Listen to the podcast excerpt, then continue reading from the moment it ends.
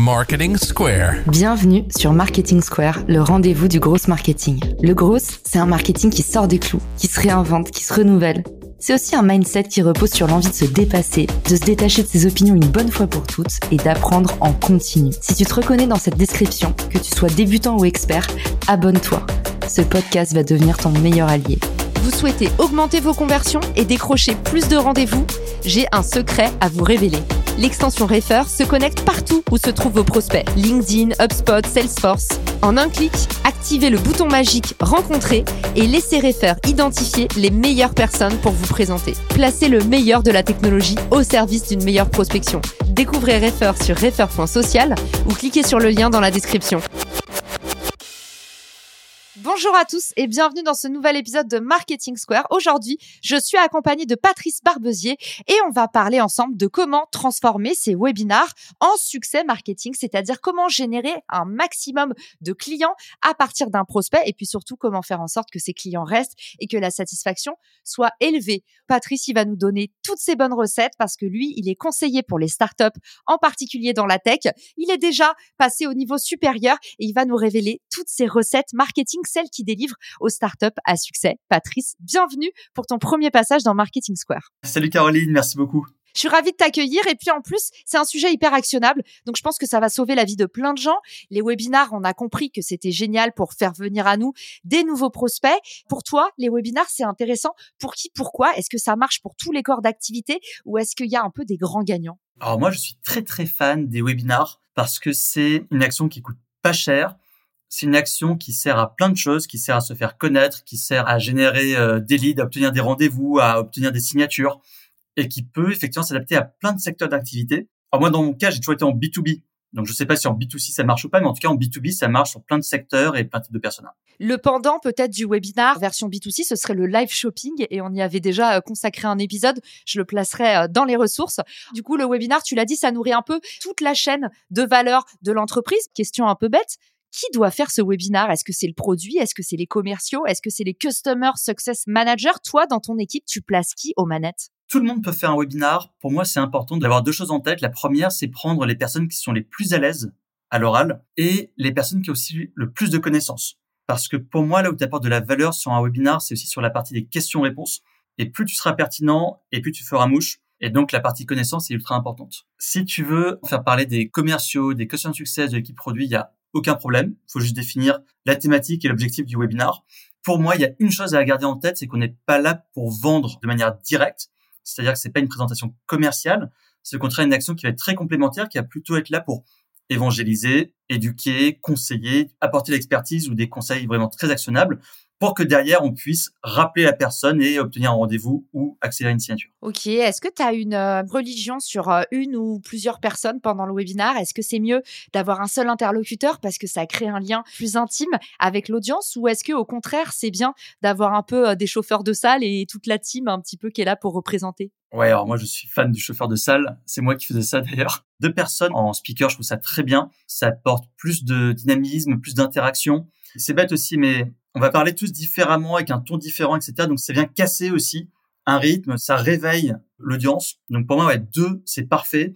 Et ensuite avoir quelques personnes en client mystère dans le webinaire pour un peu poser des questions si par hasard l'audience n'arrive pas du tout à se réveiller, qu'il n'y a aucune question posée.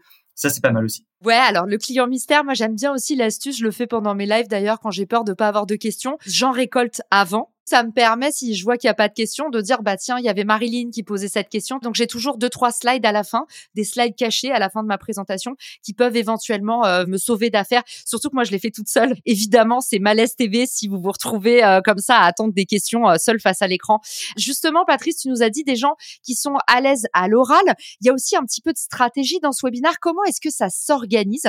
Quelle tête tu réunis les têtes pensantes pour créer cette stratégie webinar alors pour les webinars, c'est déjà définir l'objectif. Qu'est-ce que tu veux faire avec ce webinar? Est-ce que tu as besoin d'évangéliser? Est-ce que tu as besoin de faire une démonstration produit parce que tu sors un nouveau produit? Donc ça, c'est le premier point. Et le deuxième point, c'est qu'est-ce que tu vas raconter dans ce webinar? Et là, pour moi, c'est ce qui était le plus important, c'est toujours de partir du besoin du marché, du besoin des prospects, quelles sont les principales problématiques et enjeux qu'ils peuvent rencontrer pour pouvoir, lors de cette présentation, apporter un maximum de contexte, un maximum de cas concrets, de chiffres pour que tout le monde puisse se projeter et que tout le monde puisse, entre guillemets, fermer ce webinaire en se disant, OK, un, j'ai compris, et de deux, je sais quoi mettre en place. Et ça, pour moi, c'est vraiment la partie la plus importante. Effectivement, ça peut nécessiter plusieurs personnes en interne pour bosser dessus, pour écrire un script, pour repasser dessus, faire une simulation, afin d'être prêt pour le webinaire. J'ai bien aimé ce que tu as dit parce qu'il y a un travail quand même d'empathie à faire en amont. C'est oui, qu'est-ce que vous attendez des autres, mais aussi qu'est-ce que vous avez à offrir? Et en fait, encore une fois, je vois beaucoup cette erreur de personnes qui font des webinars et qui appellent ça un webinar la démonstration de tel produit.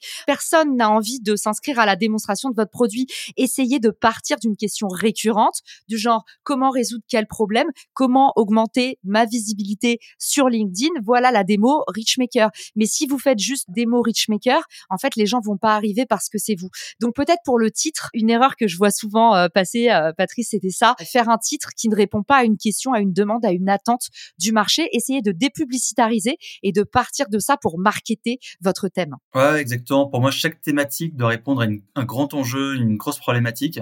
Ce qui était important pour moi, c'est de pas prendre la parole trop longtemps. C'est pas parce que tu as une heure de créneau qu'il faut parler 55 minutes et laisser 5 minutes de questions-réponses. Et les gens se disent, génial, j'ai une audience de 50, 300, 500 personnes, je vais en dire un maximum. Et pour moi, ça c'est toute l'erreur. Il vaut mieux faire l'inverse. Nous, on prenait 20 minutes ou 30 grand maximum quand on avait un client avec nous pour laisser tout le reste pour les questions-réponses parce que c'est là encore une fois où je trouve qu'on apporte la valeur. J'allais te dire, moi, les démos Richmaker, c'est toujours 30 minutes maximum, incluant les questions-réponses. Donc, je fais 5 minutes de présentation, je fais 15 minutes de démo et je fais 5 minutes de questions-réponses. Tu as testé différents formats. Est-ce que tu as testé aussi différentes fréquences pour ceux qui ont envie de se lancer, qu'ils aient un peu un, aperçu de ce que toi, tu as expérimenté sur le terrain? En termes de format, moi, je suis toujours resté sur ce format de 20 plus 40 ou 30 plus 30 parce que j'avais fait déjà des webinaires dans ma boîte d'avant. J'en avais aussi pas mal écouté donc c'était ça un peu ma conviction personnelle. Mais voilà, je dis bien conviction personnelle parce que je dis pas que c'est le format qui marche le mieux, mais en tout cas pour moi et pour nous, ça convenait très bien. Et en termes de fréquence, déjà ce que je peux dire, c'est que quand on fait une thématique de webinar, il faut pas s'embêter à chercher une nouvelle thématique, on peut la refaire plusieurs fois dans l'année. Les gens ont besoin de réentendre et parce que tu as aussi une autre audience, d'autres personnes qui n'ont pas pu y participer. Donc, ne pas se gêner et faire plusieurs fois la même présentation. Et ensuite, c'est une histoire d'organisation. C'est-à-dire que bien faire un webinar, ça peut prendre du temps. Et si tu pars sur un nouveau webinar par mois, c'est vraiment beaucoup, beaucoup de boulot. Donc, soit tu passes une grande partie de ton temps à faire que ça, ou alors tu bâcles. Et dans ce cas-là, c'est une très, très mauvaise idée. Moi, je suis toujours partisan du faire peu, mais faire bien. Donc, vaut mieux faire un webinar par trimestre, par semestre, si c'est un peu la bande passante que tu arrives à te libérer. Et une fois que tu trouves les bons process, les bonnes manières de, et que tu es, on va dire, capable d'être très rapide et efficace, là, tu peux te permettre d'en faire un par mois si c'est une segmentation différente, si c'est un public différent il n'y a pas de souci. Et c'est intéressant ce que tu dis. On a souvent l'impression qu'on peut pas republier parce qu'on va remontrer la même chose, qu'on va lasser. En fait, peut-être une bonne pratique qu'on peut donner, c'est ritualiser selon l'année, créer peut-être des temps forts. Par exemple, si vous êtes un logiciel SaaS dans le e-commerce, il y a quand même des temps forts comme euh, Black Friday, il y a la fête des mères, il y a quand même euh, plein plein de choses. Si vous êtes dans l'impact, il y a la journée de la Terre, par exemple. Peut-être que vous pouvez avoir des grandes messes comme ça au long de l'année et peut-être aussi pour ne pas repartir toujours de la feuille blanche et réinventer la poudre, proposer des versions remasterisées, remaniées avec peut-être des nouveaux intervenants, peut-être des guest stars ou des personnes un peu surprises ou des experts qui sont externes à votre produit, qui viennent témoigner. Je sais qu'Agorapulse fait ça par exemple. Le fait d'avoir quelqu'un externe à l'entreprise ou un client qui vient apporter un retour d'expérience, ça peut aussi amener un petit renouveau même si on traite le même thème. C'est ça exactement, le fait de faire venir des clients, des partenaires, des experts, ça, ça marche toujours très très bien. En termes d'outillage, Comment est-ce que tu prévois ton webinar une fois qu'on a déterminé l'objectif, qu'on sait quelles sont les parties prenantes, une fois qu'on a le thème, qu'on a un peu la communication sexy qui va avec Comment est-ce qu'on se lance? Alors déjà, moi, il y avait un outil que j'ai toujours beaucoup aimé qui est Livestorm que je trouve très bien, très facile à utiliser. Pour un mois, je crois que c'est 90 ou 100 euros, quelque chose comme ça. Donc pour commencer, c'est pas mal. Et ensuite, euh, bah pour se lancer déjà, c'est faire une simulation. Justement avec Livestorm, c'est de créer entre guillemets un faux webinar, faire un test, s'approprier l'outil, être sûr de pas être pris de court si euh, des gens disent euh, on vous entend pas, on vous voit pas ou la présentation bug ou comment je réponds à mon sondage. Pendant la simulation, elle est essentielle. Et après, une fois que c'est pris en main et que l'outil vous plaît, j'ai envie de dire, faut rester dessus, les refaire. Et puis en termes de communication, je sais pas si c'était ça aussi ta question, hein, mais en termes de communication, moi, j'aime bien y prendre un peu à l'avance. Je prenais toujours un mois pour m'assurer de faire plusieurs relances. Alors, je sais que c'est pas le cas de pas mal de gens qui préfèrent publier leur webinar, par exemple, une semaine ou dix jours avant. Moi, j'aime bien prendre plus de temps pour maximiser l'impact et s'assurer d'avoir le maximum d'inscrits. Donc, pouvoir faire plusieurs emails de relance pour dire, bah, regardez, on a déjà 50 inscrits. On a notamment le directeur marketing de Tatata, la directrice de Tatata généralement, bah, ça génère de l'envie, ça génère encore plus d'inscriptions. Et surtout, à la fin, ça permet de relancer une dernière fois les gens pour dire, bah, écoutez, j'ai pas eu de réponse de votre part. Est-ce que vous seriez peut-être intéressé par le replay? Et rien que cette question, déclenche de nouvelles réponses pour dire ah oui désolé je suis passé à côté de vos emails, effectivement, je ne serai pas disponible, mais le replay m'intéresse. Et en fait, c'est autant d'informations ultra importantes que tu étales comme ça sur les quatre semaines d'invitation qui te permettent de maximiser ton webinar. C'est quoi la séquence type et euh, qui est-ce qui répond justement? Est-ce que c'est l'équipe marketing? Est-ce que c'est l'équipe sales? Qui gère en fait cette séquence email et comment tu la structures? Tu nous parles de plusieurs relances. Est-ce que c'est une par semaine? Est-ce que c'est tous les trois jours? Est-ce que plus on approche de la date du webinar, plus ça s'intensifie? Comment est-ce que tu organises? Les séquences d'invitation sont envoyées par le marketing. Le marketing crée les webinars. Le marketing prenait souvent la parole sur le webinar. Donc, on gérait les séquences d'envoi. Un email par semaine, je crois que c'était bien. Et avec quelques jours avant le webinar, le petit email de rappel pour les inscrits pour dire n'oubliez pas. En revanche, tu as une caisse de résonance qui est ton CRM et donc on inondait la base, on s'embêtait pas, on envoyait au maximum de gens. Mais ta deuxième caisse de résonance, ce sont tes équipes sales et customer success, donc les équipes de vente et les équipes d'accompagnement pour la gestion des clients. Parce que eux, en fait, toute la journée, ils sont au téléphone, en rendez-vous, ou répondent à des emails de leurs clients ou de leurs prospects. Donc, c'est autant de personnes à qui il suffit juste de dire, on a un webinar dans une semaine, dans trois semaines, inscrivez-vous. Eux, je leur partageais un template d'email qu'ils pouvaient utiliser ou juste une phrase pour dire, voilà le webinar, inscrivez-vous et ça permettait d'avoir énormément d'inscrits grâce euh, grâce à eux aussi. Génial. Donc toi tes conseils c'est un mois à l'avance. On va en parler aussi après. Il y a les lives sur les réseaux sociaux évidemment, mais si vous êtes sur une base email, vous récoltez les emails et vous faites un webinar en ligne. Du coup, sur votre propre outil, tu nous as recommandé Livestorm. Honnêtement, c'est vraiment euh, le leader du secteur. Tout le monde est d'accord. C'est lui qui offre la meilleure expérience. Tu nous dis aussi préparer des séquences à échelle régulière. Tu nous conseilles une fois par semaine. Et puis, tu nous dis aussi des séquences différenciées. Évidemment, à chaque fois, on n'envoie pas un On raconte quelque chose de différent. On fait aussi un petit peu monter la sauce comme un chauffeur de salle. Et puis, dernière chose, hyper important, faire communiquer les équipes. Le nombre de personnes qui me dit, ah, mais mince, en fait, on ne savait pas. Quand tu parles même à aux équipes comme LinkedIn, tu as l'impression que d'un bureau à l'autre, il y a personne qui s'est croisé à la cafette. Ils sont là genre ah mais non, mais je crois pas. Ah bon, on a une nouvelle fonctionnalité qui est sortie. Donc ça vraiment vous passez pour un pignouf quand c'est comme ça. Donc ça vraiment attention et j'ai adoré l'astuce que tu donnes de donner un template parce qu'on le sait et c'est la faute de personne en entreprise quand tu demandes de faire plus à quelqu'un dont c'est pas le taf, tu refiles un peu une patate chaude. Donc c'est merci du cadeau. Donc le fait de donner un modèle en disant bah voilà, ce serait bien que vous les commerciaux, vous le customer service, vous nous aidiez à faire la promotion de notre webinar parce que c'est souvent perçu comme ça en interne malheureusement. Et du coup, on vous a préparé ça. Ce serait trop bien que vous le fassiez, quitte à les aider même à l'implémenter dans HubSpot ou sur le CRM qu'ils utilisent. Mais ça, effectivement, c'est une très bonne pratique de leur prémâcher le travail. J'ai adoré quand tu as parlé aussi des trois semaines, un mois d'avance. Ça, c'est une règle dont on parle trop peu sur les lives qui ont lieu sur les réseaux sociaux et en particulier pour ceux qui nous écoutent, qui vont vouloir faire des webinars pour le B2B sur LinkedIn notamment. Sachez que plus vous prévoyez à l'avance, plus vous avez de chances d'être découvert parce qu'il y a une section Explore et LinkedIn va pousser vos webinars aux gens qui utilisent la barre de recherche, aux gens qui sont connectés à vous ou aux gens qui potentiellement ont des centres d'intérêt connexes. Alors vous avez des chances vraiment de passer les cercles 2 et 3 et de vous faire découvrir sans avoir même besoin de prospecter. Donc plus vous allez vous référencer à l'avance, plus vous avez des chances d'être découvert et de générer des leads pendant votre sommeil. Il faut quand même pas s'en priver. Donc voilà. Et petite astuce, on n'en a pas parlé, mais ça a beaucoup de succès aussi. Patrice, je sais pas si tu l'as testé. On me pose souvent la question, les lives en différé.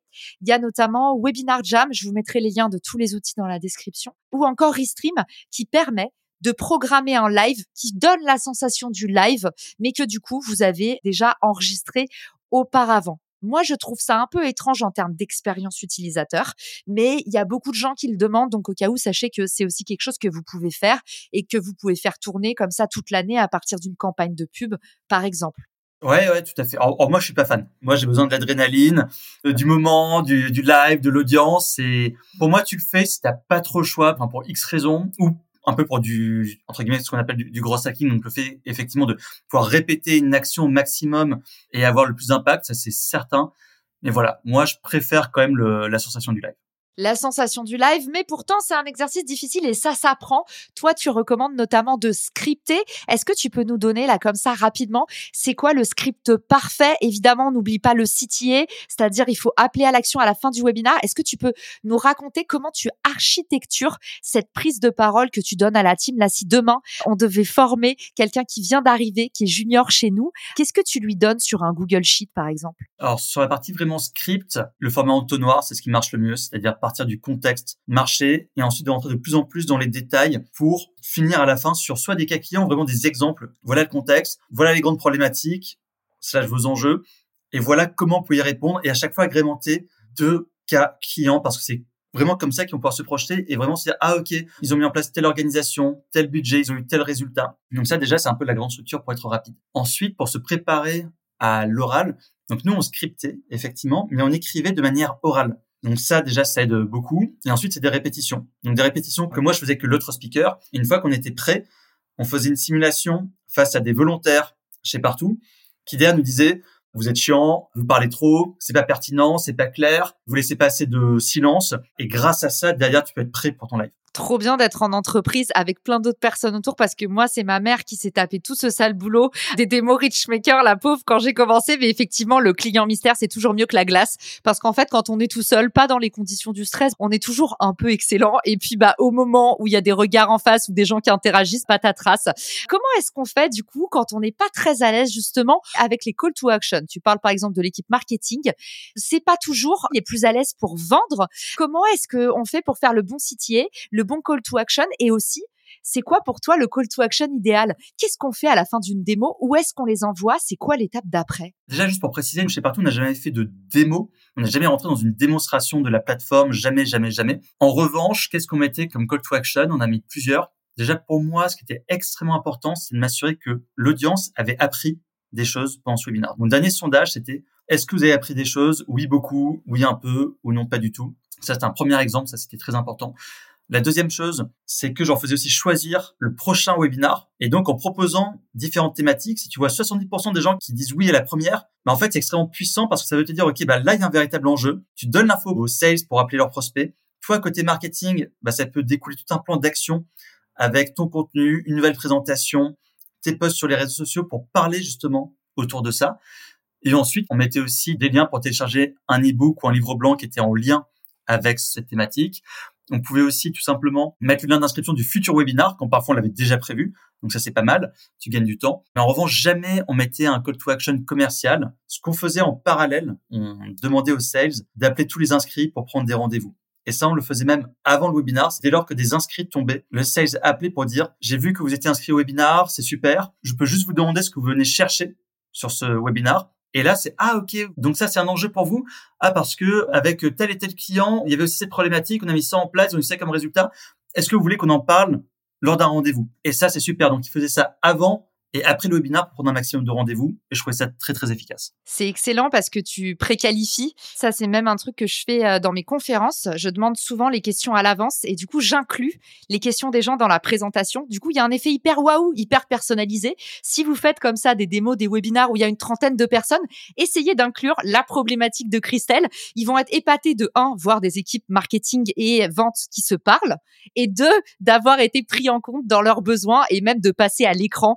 Un effet vraiment waouh quand on fait exister les gens et quand on montre que c'était pas juste un appel pour leur vendre un truc, mais qu'en fait on a parlé derrière et on a personnalisé pour de vrai. Le webinar, ça peut vraiment faire des étincelles. Et du coup, dernière question, qu'est-ce qu'on fait après justement? Moi, j'aime bien dire sur LinkedIn quand même, on donne une petite pépite en plus, une automatisation Phantom Buster pour dire merci d'avoir assisté au live, c'était trop cool de te voir, est-ce que tu as aimé? Quitte à pas mettre un questionnaire de satisfaction, mais juste faire une question ouverte. Est-ce que tu as aimé? Qu'est-ce que tu en as pensé? Si vous pouvez vous le permettre, que c'est un de vos premiers lives qui a pas énormément, énormément de monde, il y a un vrai effet waouh aussi à connecter directement sur LinkedIn après le webinar. Il y a ça, et puis surtout en termes d'action, nous, par exemple, on essaie d'essorer au maximum le webinar, on prenait le script et la presse, on envoyait ça à notre équipe design en interne pour en faire un livre blanc. Ce livre blanc, on le transformait en deux mini-livres blancs, qu'on transformait derrière en article, en post LinkedIn, qu'on mettait dans du nurturing, dans des campagnes d'emailing pour les prospects, pour continuer à les éduquer et leur transmettre du contenu à forte valeur. Donc effectivement, on peut faire beaucoup, beaucoup de choses derrière. J'adore. Justement, je renverrai vers un épisode que j'ai fait qui s'appelle la Big Rock Theory où on peut faire ça pour tout, rien de secret, tout se transforme. Merci Patrice, c'était un épisode excellent et hyper actionnable. J'espère que ça va euh, augmenter le niveau de beaucoup de webinars chez les entrepreneurs parce que c'est vrai, il n'y a pas beaucoup de formation sur le sujet. Pour ceux d'ailleurs qui veulent s'entraîner, une super bonne pratique, c'est d'aller regarder ce que font les autres, les belles boîtes de votre secteur. Bah, aller regarder ce qui se passe aussi dans leurs webinaires, dans leurs démos. C'est aussi comme ça qu'on apprend Patrice, où est-ce qu'on peut justement te retrouver? Où est-ce que tu vas nous envoyer pour la prochaine étape? Bah, Écoutez, si on veut me retrouver, c'est sur LinkedIn directement. Patrice Barbezier, c'est euh, l'endroit principal pour discuter avec moi. Génial. Merci d'avoir été avec nous et à bientôt pour un nouvel épisode. Ciao Si cet épisode te plaît, tu peux le partager en me taguant ou lui laisser 5 étoiles sur Apple Podcast. Marketing Square.